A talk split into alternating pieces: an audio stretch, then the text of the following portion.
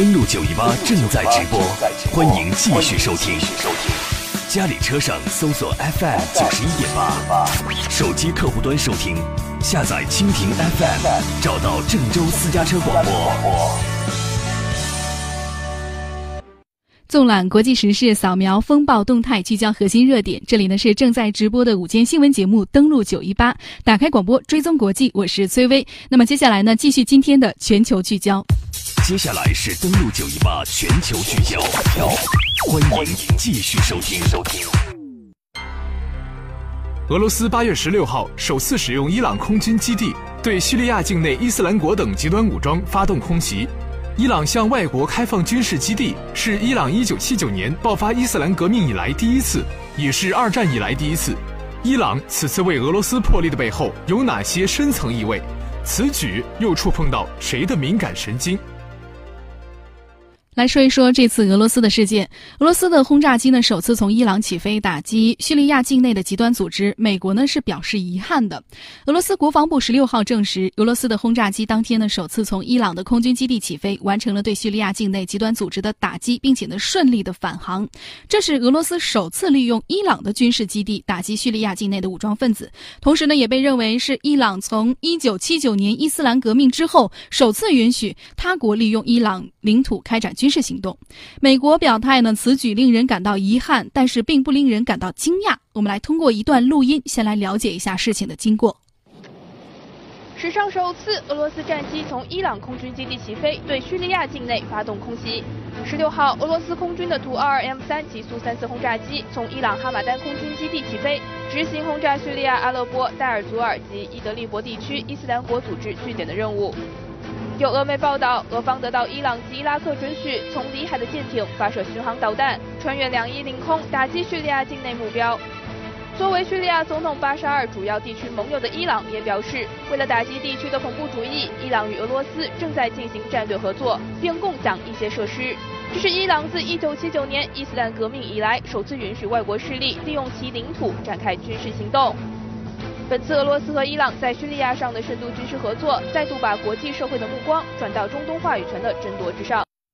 伊朗呢，虽然说近几十年来都被卷入中东地区最严重的冲突当中，但是他却从来没有与谁公开结盟过。德黑兰方面呢，此前允许国外军机飞过他自己的领空呢，是没有允许谁使用过他的空军基地的，以避免被公开的指责军事介入该地区其他国家事务。不过呢，这个举动似乎是随着此前伊朗与俄罗斯签订了军事协议之后，允许俄罗斯飞机在伊朗西部的空军基地停驻而改变的。俄军这一次的军事行动呢，似乎在昭示着伊朗领导人在试图采取新的做法。伊朗国家安全委员会的官员就表示说，伊俄的这这这次的合作呢是具有战略意义的，两个国家呢从现在开始呢就会分享资源，打击恐怖主义。到底怎么来看待伊朗这一改常态的做法呢？我们来听到中国社科院俄罗斯西欧中亚研究所研究员江毅先生说呢，其实呢，早前俄罗斯和伊朗在叙利亚打击极端组织活动当中呢，早有配合，这次呢是合作的升级而已。事实上，俄罗斯跟伊朗自从叙利亚危机爆发以后，双方在这个问题上的合作就已经非常的密切了。双方在军事领域，在叙利亚解决叙利亚问题的军事领域上的合作也非常的密切，包括俄罗斯早期去年进入叙利亚打击 IS 以后。伊朗方面的一些他的一些军队和特种部队也开始进入到叙利亚中间，从事地面上的作战和援助叙利亚政府军。双方不管是在情报方面，还是在实际上的这个军事行动方面，都予以了一定程度的合作。那么这一次俄罗斯战机假到伊朗去打击叙利亚境内的极端组织，在很大程度上当然是提升了双方在这个解决叙利亚危机上的这个军事行动的一个合作的新的领域，或者说上升到了一个新的平台。也可以想象双方。未来不仅仅是在解决叙利亚问题，包括双边的军事合作也会得到进一步的提升。这个我指的是双方在一些敏感性武器的这个出口和买卖方面。那么未来在解决叙利亚问题上，双方在这个问题上，包括的打击 IS 这个方面，恐怕还会进一步的加强军事上的合作。从历史来看，伊朗与俄罗斯的关系呢，并不是特别的好。在俄罗斯沙皇时期呢，两方就已经爆发过多次的冲突；而在二战期间，苏联的军队呢，更是进入过伊朗。但是在冷战结束之后呢，伊朗在外交上呢是更具有一些弹性的。在苏联解体之后的俄罗斯也成为了伊朗平衡美国压力的战略伙伴，特别是在伊朗与伊核问题六方去去年达成的这个伊核全面协议之后。莫斯科还有德黑兰的关系呢，也是逐渐的升温。俄罗斯总统普京呢，去年十一月份还访问了德黑兰，双方呢讨论在叙利亚联合开展军事行动的计划。双方商定，俄罗斯负责空袭，伊朗呢则出动地面部队与叙利亚的政府军并肩作战。随着针对伊朗的制裁逐步的取消，俄罗斯今年四月份向伊朗交付拖延已久的 S 三百防空导弹系统。如今呢，伊朗又向俄罗斯开放军事基地，进一步的显示莫莫斯科与德黑兰之间的关系呢是日日益的紧密起来了。不过，凤凰卫视驻伊朗记者李瑞他说呢，伊朗这个做法呢很有可能是在向美国施压，希望美国尽快的彻底的消除对伊朗的经济制裁。现在呢，就是伊朗和美国的关系呢非常微妙，因为在伊核协议之后呢，就是已经有半年过去了，但是伊朗的经济并没有得到改观，而且呢，制裁并没有完全取消，所以呢，现在呢，就是也有人就是认为呢，现在可能正在保持平衡政策，渐渐的就是与西方保持关系，向这个东方或者向俄罗斯这边也靠近。那伊朗一直都是这竭力的保持这种平衡关系。另外呢，就是伊朗精神领袖哈梅尼已经多次批评美国不可信，呃，还有很多人认为呢，鲁哈尼是被美国人骗了。那么，所以在这种情况下呢，如何给美国施压，然后呢实行这个伊核协议，让伊朗彻底摆脱经济制裁，那也可能呢就是俄罗斯、伊朗和俄罗斯走近，也可能是利用这个作为筹码。还有一些历史学家和美方的官员认为，伊朗决定让俄罗斯使用它的基地呢，并且提供相关的支持，是一个历史性的举动。由于伊朗呢具有较强的主权观念，即使在伊朗伊斯兰革命之前的伊朗王国时期，尽管呢美国与伊朗的军事与情报合作非常的紧密，但是当美国试图扩大在伊朗的军事存在，以便更好的监视苏联的时候呢，仍然是多次的遭到了伊朗的拒绝。因此呢，美方猜测，俄罗斯之所以能够获得军事基地的使用权，很大的可能是给伊朗支付了大笔的资金。还有一些分析呢，就认为以色列与伊朗呢长期以来都处于一个敌对的关系，所以说叙利亚对伊朗而言呢是至关重要的，因为叙利亚呢为伊朗提供了接近黎巴嫩以及黎巴嫩真主党的一个直接的机会。黎巴嫩的真主党呢，是一九八二年的时候，黎巴嫩人为了抵抗以色列的侵占，该国的南部，在伊朗的帮助下成立的什叶派的伊斯兰的政府和军事组织，是黎巴嫩主要的反对派的政党。从地图上来看的话，黎巴嫩呢是位于叙利亚的南部，以色列的北部。嗯，因此呢，叙利亚对伊朗呢是具有重要的战略地位和战略意义的。再加上伊朗呢也是在支持叙利亚的阿萨德的政权，这点呢是和俄罗斯不谋而合的。所以说，伊朗和俄罗斯的军事的合作呢是并不意外的，只不过是从暗转到明而已。再来看俄罗斯方面，俄军呢希望是通过俄军图二二 M 三型的战略轰炸机，此前呢是从俄罗斯的南部城市莫兹多克起飞的。到叙利亚的飞行距离呢是达到了三千千米，载荷载弹呢不过是五到八吨，但是这一次从伊朗的基地起飞的话。作战的半径就仅为七百千米，能减少百分之六十的飞行的时间，并且呢，可以使图二二 M 三型轰炸机的载弹量达到了满载的二十二吨，打击的效率呢也会增加两倍。俄军本次呢从伊朗起飞的空袭行动呢，就是摧毁了极端组织的五个军火库、三个指挥所，还有多个训练营。另外呢，从去年俄罗斯在叙利亚对恐怖组织实施空中打击以来，俄罗斯还主要依靠从叙利亚境内起飞的飞机。而目前呢，俄军在伊朗部署轰炸机，也就意味着可以从不同的方向来打击叙利亚境内的恐怖分子。但是外界呢，也是提出了一些质疑。那就是借助伊朗的军事基地，并不是俄罗斯打击叙利亚境内恐怖分子的必须行为。所以说，在过去的一年，俄罗斯在叙利亚打击极端分子的行动当中，在没有借助伊朗的军事基地的情况下，效果呢仍然是非常的显著。所以，俄罗斯呢是在用这样的一个方式，向英国和美国等海湾地区的伊朗的敌对势力发出一个强烈的信号。那就是俄罗斯将一直参与到叙利亚的内战当中，同时也会提醒西方，俄罗斯与伊朗的盟友关系以及在中中东中东的影响力也在日渐的上升当中。有意思的一点啊，从地图上我们可以看到，俄罗斯的战机呢从伊朗起飞，但是伊朗和叙利亚其实并不接壤，也就是说，俄罗斯的战机呢从伊朗起飞一定要经过第三国。这个第三国从地图上来看，应该就是伊拉克，而绕远呢就是土耳其，这样才能够进入叙利亚的境内。换句话说，俄罗斯在这个地区的军事行动呢，不仅仅是得到了与伊朗的合作，实际上呢还得到了另外两个国家的支持，甚至说是第三个国家在某种程度上的一个默许。我们知道，当地时间的二零一六年八月九号，土耳其总统埃尔多安在访问俄罗斯，与俄罗斯总统普京举行会面。这个呢是土耳其二零一五年十一月份击落。俄罗斯的战机导致两国关系恶化以来，两国的首脑的首次会面。由于在土耳其未遂的政变当中，普京向埃尔多安提供了情报的支持，而埃尔多安呢借此会面呢向普京也是表达了感激之情。外界都认为这是俄土之间的一个破冰的会面。但是在如今看来，在俄罗斯的牵头下，俄伊土三国合作模式逐渐的浮出水面。根据土耳其媒体报道，本月十六号，土耳其、俄罗斯还有伊朗三国呢将会就叙利亚问。问题举行三方会谈，并且很有可能变成部长级别的接触。那么，俄土伊三方如果形成结合之势，会对当前的中东局势造成什么样的影响呢？我们接下来呢，听到时事评论员何亮亮先生说他的观点。他的观点呢是说，这会对当前的中东形势形成一个冲突。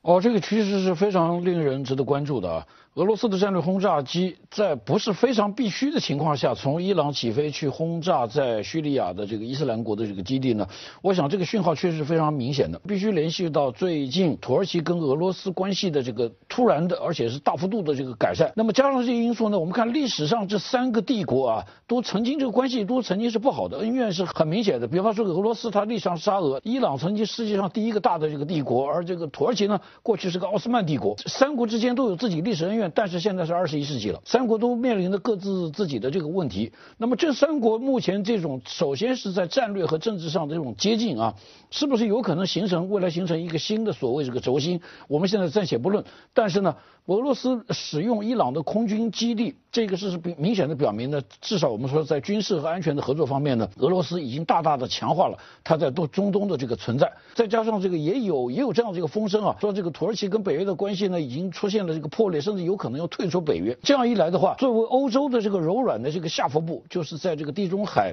以南的这个地区，这个中东和这个波斯湾地区啊，这个历来是世界战略上可以说是最重要的一个地区，而且历来呢是由美国以及这个是由美国来这个主导的。那么现在非常明显的已经出现了一个大的这个突破，这个突破还只是刚刚开始，非常明显的就是巴沙尔政权的这个地位更加巩固了。而这一切呢，都对于未来的这个中东的这个形势、地缘政治的格局呢，都会有深远的影响。我们不知道这个突破未来会发展到什么程度，但是可以想见的，就是现在华盛顿的这个战略家们一定会感到这个相当的这个焦虑啊，就如何才能够打破这样的一种呃结呃这样的一种这个结盟的这个关系。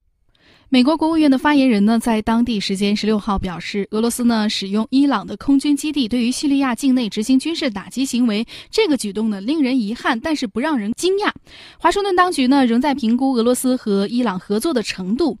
美国国务院的发言人托纳呢，他说道：“俄罗斯使用伊朗空军基地呢，不必然妨碍美国就合作对抗叙利亚境内的极端组织伊斯兰国与莫斯科达成的协议。”但是他说道：“俄美还没有达成合作协议的地步，因为莫斯科当局呢会继续攻击叙利亚境内温和派的部队。”这里“不必然”三个字说的非常的巧妙，外界呢就解读为这是美国的一种警告，那就是美国能不能合作对抗叙利亚境境内的极端组织伊斯兰国与莫斯科达成协议，那就要看俄罗斯的态度了。